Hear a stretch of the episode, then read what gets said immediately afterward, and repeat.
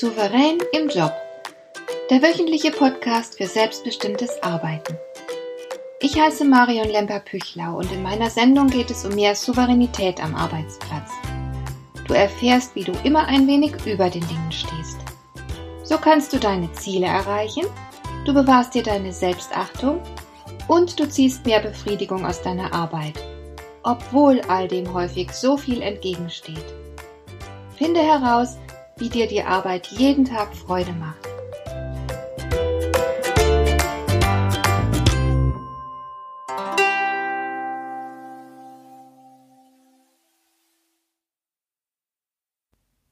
Vor Jahren habe ich einmal jemanden kennengelernt, der über extrem viele Kontakte verfügte.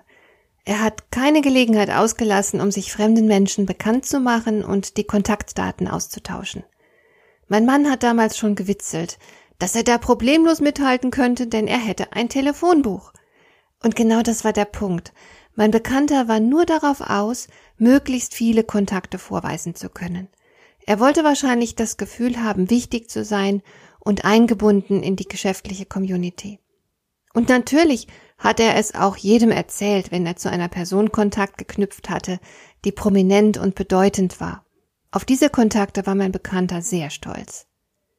Und ich erinnere mich auch an einen Kollegen von mir, mit dem ich einmal gemeinsam eine Veranstaltung durchführen wollte. Wir hatten einen tollen Raum dafür gemietet, freuten uns auch sehr auf unser Event und mussten jetzt also nur noch die richtigen Leute dazu einladen. Ich selbst habe etwa 50 handgeschriebene Einladungen mit einem persönlichen Text an ausgewählte Kontakte geschickt und eine Reihe von Zusagen erhalten. Mein Bekannter hingegen hat seine sozialen Netzwerke genutzt und eine Einladung an alle seine Kontakte verfasst. Der Text war immer derselbe. Es war eine Sache von wenigen Klicks. Von diesen hunderten Menschen, die er auf diese Weise kontaktiert hatte, hat damals nicht ein einziger zugesagt. Es genügt also bei weitem nicht, dass du viele Menschen kennst. Das ist noch kein wirkliches Netzwerken. Erfolgreiches Netzwerken geht weit über die Knüpfung von Kontakten und den Austausch von Visitenkarten hinaus, das ist eigentlich klar. Die Kontakte müssen zum einen sorgfältig ausgewählt werden, es muss einfach passen, sowohl auf der beruflichen wie auch auf der persönlichen Ebene. Und dabei solltest du eine Vorstellung davon haben, warum du den betreffenden Kontakt wertvoll findest. Networking braucht natürlich ein Ziel, Du kannst nicht jeden Menschen in dein Netzwerk integrieren, den du irgendwann mal irgendwo triffst. Und zum anderen wollen alle Kontakte, die irgendwann Früchte tragen sollen, auch gepflegt werden. Es gibt Leute, die rollen mit den Augen, wenn sie nur das Wort Networking hören. Und ich kann das gut verstehen, denn allzu oft bringt das Netzwerk keinen Nutzen. Es riecht nach vergeudeter Zeit und Mühe. Oder aber man verbindet damit kalte und egoistische Berechnung oder auch Verzweiflung. Ich wurde beispielsweise schon mehrfach zu Netzwerkveranstaltungen mitgenommen, die mir als interessant beschrieben worden waren, aber vor Ort habe ich ungeheuer viele extrem bedürftige Menschen getroffen, die darauf aus waren, gerettet zu werden. Der Verdacht, dass solche Menschen ihre Netzwerkpartner im Grunde für die eigenen Zwecke ausnutzen wollen, liegt mehr als nahe. Wem die Bedürftigkeit aus allen Knopflöchern trieft, der ist sicher kein wertvoller Netzwerkkontakt. Solche Menschen gibt es mit Sicherheit, und da ist auch kein Unterschied zwischen Privat- und Berufsleben. Es finden sich überall Parasiten. Aber meist merkt man schnell, mit wem man es da zu tun hat und kann sich dann davor schützen, ausgenutzt zu werden. Ich gebe zu, ein gewisses Risiko gibt es wohl immer, dass du auf solch eine Person triffst.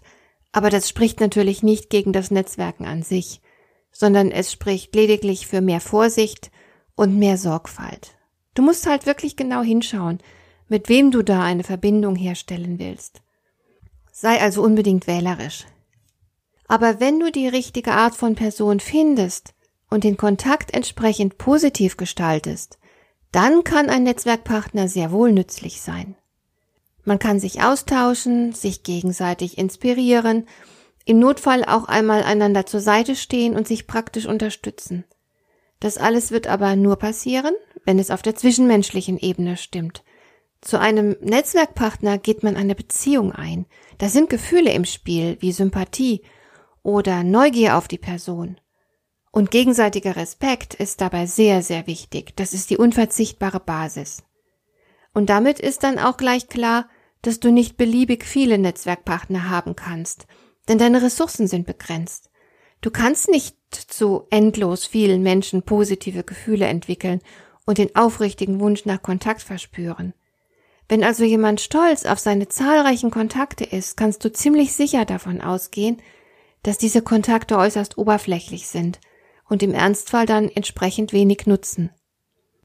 Wer netzwerken will, muss echtes Interesse an Menschen haben. Alles beginnt mit der Gefühlsebene. Die Chemie muss einfach stimmen, damit ein Kontakt wertvoll werden kann. Und selbstverständlich müssen Geben und Nehmen ausgeglichen sein. Wenn es auf der Gefühlsebene stimmt, fällt es dir ohnehin ganz leicht, etwas für den anderen zu tun, denn er ist dir ja sympathisch und du willst bestimmt auch Gutes für ihn. Du gönnst ihm Erfolge und bist gern bereit, deinen Teil dazu beizutragen. Leistung und Gegenleistung müssen ausgeglichen sein, sonst hat schnell einer der Partner den Eindruck, ausgenutzt zu werden, und dann läuft bald gar nichts mehr. Wenn du also Unterstützung in irgendeiner Form erhältst, dann ist es eine gute Idee, den anderen wissen zu lassen, dass du dich in seiner Schuld fühlst. Sie haben was gut bei mir. Du kannst auch gleich fragen, was du im Gegenzug Gutes für deinen Netzwerkpartner tun kannst. Zeige dich am Wohl des anderen interessiert und biete Unterstützung an, auch wenn du selbst noch gar nicht weißt, worin sie bestehen könnte. Es sollte klar sein, dass ihr keine Busenfreunde seid, sondern im beruflichen Kontext eine besondere Art von Partnerschaft eingegangen seid. Der gegenseitige Nutzen steht dabei viel weiter im Vordergrund als bei einer typischen Freundschaft. Aber natürlich kann sich auch mal aus einer Netzwerkbekanntschaft mit der Zeit eine Freundschaft entwickeln. Das ist allerdings nicht der Hauptzweck. Beim Netzwerken geht es tatsächlich in erster Linie um praktische, gegenseitige Unterstützung. Aber das funktioniert halt nur, wenn es auf der persönlichen Ebene auch stimmt. Und was ebenfalls noch wichtig ist, da den Beteiligten klar sein sollte, dass es um den praktischen Nutzen geht, darfst du dich im Bedarfsfall auch nicht zieren, den anderen anzusprechen und um Hilfe zu bitten. Vielen fällt das schwer. Aber der andere kann nicht wissen, was du von ihm erhoffst und erwartest, wenn du es ihm nicht klipp und klar sagst. Und wenn du gar zuvor nützlich für dein Gegenüber warst, dann hast du erst recht Anspruch auf seine Unterstützung. Also lass ihn einfach genau wissen, was er für dich tun könnte. Der andere kann es nicht wittern und die meisten Menschen sind ohnehin viel zu sehr mit sich selbst beschäftigt, um überhaupt zu merken, was ein Netzwerkpartner jetzt gerade besonders gut brauchen könnte. Sei also nicht schüchtern, beschränke dich nicht auf Andeutungen, die vielleicht nicht verstanden werden, sondern sage frei heraus, womit der andere dir helfen könnte und frage ihn, ob er dazu bereit ist. Und vergiss auf keinen Fall, dich angemessen zu bedanken. Im Idealfall lässt du deinen Netzwerkpartner anschließend wissen, welchen Nutzen seine Unterstützung dir gebracht hat. Lass den anderen an deinen Erfolgen teilhaben. Er wird sich freuen, wenn er sieht, dass er etwas ausrichten konnte und dir wirklich nützlich war. Es liegt in der menschlichen Natur, dass wir uns gut fühlen, wenn wir Gutes tun. Deshalb gib deinem Gegenüber die Chance, die positive Wirkung seiner Hilfeleistung zu erkennen und sich daran zu freuen. Übrigens hat Goethe schon geschrieben, wer nichts für andere tut, tut nichts für sich. Goethe wusste halt sehr genau, wie beglückend es ist, anderen dienlich zu sein. Die Ursache für diesen Zusammenhang liegt in der Evolution. Sie hat ja ausschließlich das Überleben der Art zum Ziel. Und wenn sich Individuen gegenseitig helfen, verbessert das die Überlebenschancen. Daher hat die Evolution dafür gesorgt, dass solch ein Verhalten mit Glücksgefühlen belohnt wird.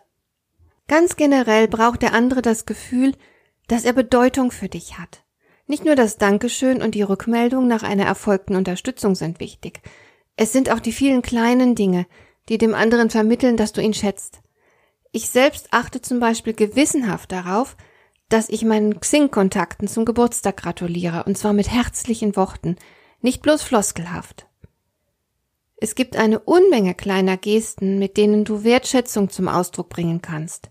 Wenn du viele Kontakte pflegst, wirst du vermutlich Notizen zu den einzelnen Personen machen müssen, damit du weißt, was die betreffende Person mag, ob sie Familie hat, wann der letzte Kontakt war und so weiter. Jeder Netzwerkkontakt ist eine Person mit Bedürfnissen. Sie will gesehen und verstanden werden. Sie will geschätzt und bestätigt sein.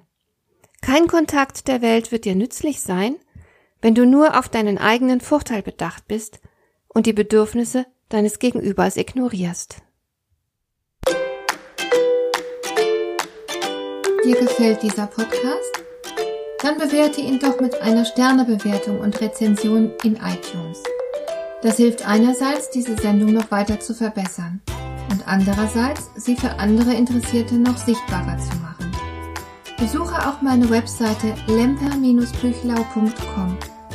Dort findest du ein paar nützliche und kostenlose Downloads, die dir weitere Anregungen für deine Arbeit liefern. Das war die heutige Ausgabe von Souverän im Job. Schön, dass du zugehört hast. Ich wünsche dir viel Spaß und Erfolg bei der Gestaltung deiner Arbeit.